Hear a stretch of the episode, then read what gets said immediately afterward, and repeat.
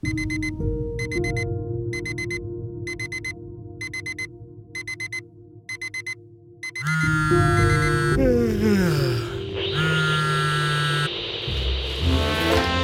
hold for a very important message.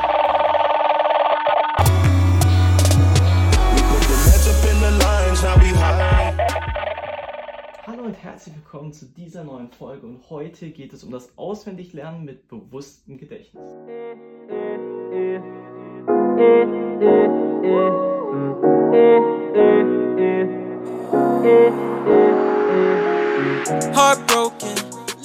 Okay, und lass uns direkt in das heutige Thema einsteigen und heute soll es eben um das Auswendiglernen gehen und heute möchte ich eine Schritt-für-Schritt-Anleitung geben, wie wir mit dem bewussten Gedächtnis sozusagen, das ist die heutige Thema, ähm, ja, auswendig lernen können. Und ich möchte das heute an einem Beispiel machen, und zwar bei einem Stück, wo ich das auch gerade aktuell, ähm, ja, diese Schritteformen sozusagen anwende, um eben das Stück auswendig zu lernen.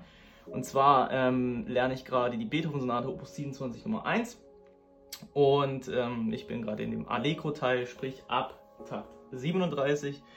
Und ähm, genau, der erste Schritt wäre praktisch, dass wir zuerst beide Hände einzeln auswendig lernen. Und das kommt dann eben so. Ich nehme jetzt erstmal die ersten zwei Takte.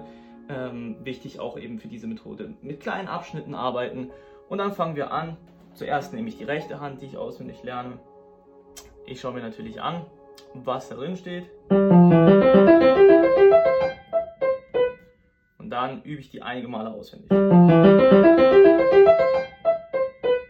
Wenn ich das einige Male gemacht habe, dann kommt eben die linke Hand. Die hat das. Die übe ich eben auch dann einige Male auswendig. Und im nächsten Schritt machen wir dann folgendes. Wir spielen eine Hand auf dem Klavier und die andere Hand spielen wir auf dem Schoß. Also ich mache das jetzt mal so, dass ich die rechte Hand auf dem Klavier spiele und die linke Hand spiele ich auf dem Schoß. Genau, das kann man dann einige Male machen. Und ähm, ja, genau, das natürlich auch umgekehrt, also dass man dann die linke Hand spielt und die rechte Hand auf dem Schoß. Danach machen wir folgendes, wir tasten beide ähm, Hände sozusagen auf dem Schoß durch.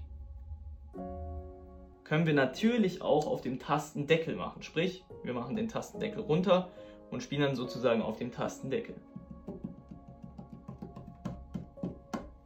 Genau, das ist praktisch eigentlich der gleiche Effekt. Wenn wir dann beide Hände im Schoß durchgetastet haben, dann kommen wir zum vorletzten Schritt und zwar, wir schließen unsere Augen und gehen einmal die komplette Bewegungskoordination nur im Gedächtnis durch. Okay, ich kürze das Ganze mal ein bisschen ab. Wenn wir das dann gemacht haben, kommen wir zum letzten Schritt und das ist dann diese Stelle mit beiden Händen auswendig zu spielen. Klingt dann ungefähr so. Natürlich wiederholen wir jeden Schritt einige Male, damit das auch wirklich gut klappt. Und ja, im Prinzip können wir dann so von, Schritt, von, von Abschnitt zu Abschnitt dann voranschreiten. Okay, ich hoffe, diesen Tipp oder diese paar Tipps haben dir gefallen. Und bis zur nächsten Folge. Bis dorthin. Euer Adrian. Peace.